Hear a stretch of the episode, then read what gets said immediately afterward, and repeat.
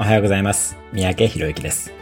今日のテーマは、偶然を計画するということです。計画された偶発性理論、プランドハプンスタンスセオリーという理論があります。これは、スタンフォード大学のクランボルツ教授たちが提案したキャリアや人生に関する考え方になります。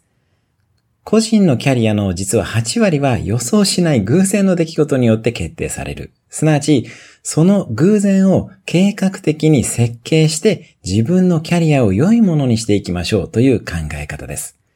偶然を活用するには以下の5つが必要だとされています。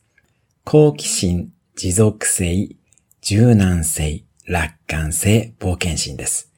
未知なる領域に対してワクワクする気持ちをぜひ持ってください。今日のおすすめアクションは、何も計画しないプチ一泊旅行に出かけるというものにしましょう。